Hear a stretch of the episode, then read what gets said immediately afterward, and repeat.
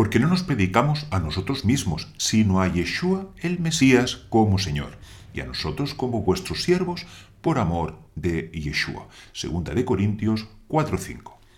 Shalom, queridos Javerín. Mi nombre es Isaac Benahor y me gustaría compartir con ustedes unas reflexiones sobre la Biblia. En la Torá hayamos escrito lo siguiente: Y tú ordenarás a los hijos de Israel. Éxodo Shemot 27:20. La forma tan impersonal de estas palabras llamó la atención de los comentaristas, ya que por su contexto sabemos que fueron dirigidos a Moisés.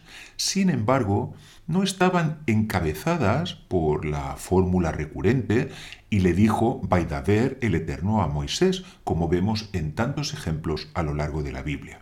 Es más, el nombre del personaje no aparecerá en toda esta sección. ¿Y cómo es posible que alguien a quien Dios llamó mi siervo que es fiel en toda mi casa y que la Torá defina como el mayor de todos los profetas, desaparezca de repente del texto bíblico? La explicación clásica a esta cuestión fue basada en las palabras del propio Moisés, pero ahora perdona su pecado y si no, bórrame del libro que has escrito. Éxodo Shemot 32, 32. Moisés pronunció estas palabras tras el desgraciado episodio del becerro de oro. El pecado del pueblo había sido tan grande que Dios se planteaba destruirlo. Entonces el siervo fiel intercede por ellos durante cuarenta días y cuarenta noches, subiendo de nuevo al monte Sinai. Y este es un ejemplo sin parangón en toda la historia. Vimos cómo Noé construyó un arca donde se salvaron los suyos. Abraham rogó por los justos de Sodoma, pero Moisés intercedió por los transgresores, poniéndose él mismo en la brecha mediante el citado, llamaríamos, ultimátum. Perdona su pecado y si no, bórrame del libro que has escrito. Y vemos cómo, gracias a su intercesión, Israel es perdonado. Mas con todo, las palabras de nuestro personaje tuvieron un parcial cumplimiento al, al, desaparecer su nombre de toda esta sección. Moisés fue el ejemplo paradigmático de líder. Su amor por Dios y por el pueblo quedaron sobradamente demostrados en este y en otros muchos episodios, durante los 40 años que estuvo al frente. Pero si tuviésemos que destacar una característica por encima de las otras, esta no sería la de ser el mayor de los profetas o la de haber podido hablar con el Eterno cara a cara, sino la de haber sido un hombre muy humilde, más que todos los hombres que había sobre la tierra. Números Bemidbar 12.3. Qué hermoso ejemplo para nosotros.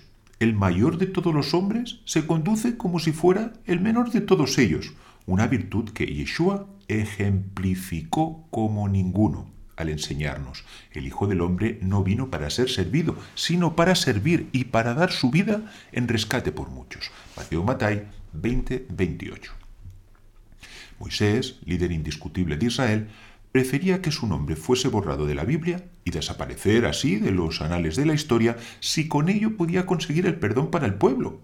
Yeshua, siendo el Mesías y el Rey, no vino para reclamar los derechos reales que con justicia le pertenecían, sino para servir al mundo, y esto hasta el extremo de entregar su propia vida en expiación por todos nosotros.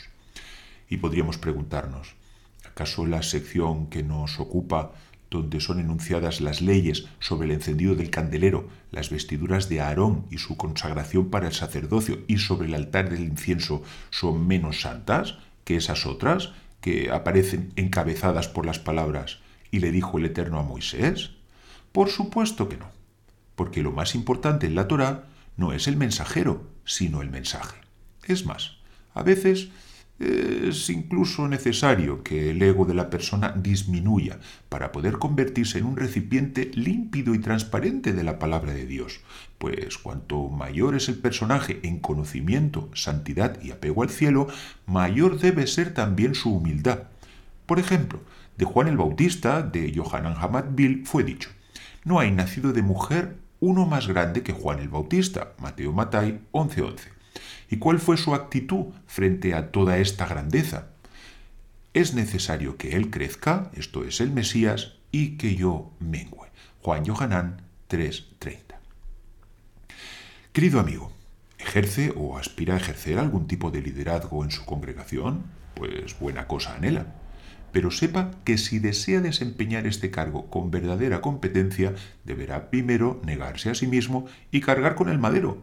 Tendrá que reducir su carne a la mínima expresión, pues el orgullo y la autocomplacencia son cortinas demasiado opacas para que la luz del Mesías pueda brillar a través de usted.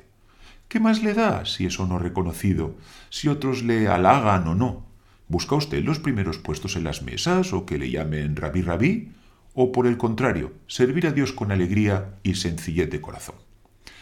No lo olvide, usted no se predica a sí mismo, no está vendiendo su imagen ni buscando fama o notoriedad. Si usted, es un líder, deberá ceñir sus lomos para servir con generosidad y diligencia a sus correligionarios, que es tanto como estar sirviendo a su mismo Señor. Y hasta aquí nuestra reflexión de hoy. Si lo desea, puede seguirnos a través de nuestra web isaacbenahor.com o a través de nuestros canales de YouTube, Instagram, Facebook y Spotify. Shalom.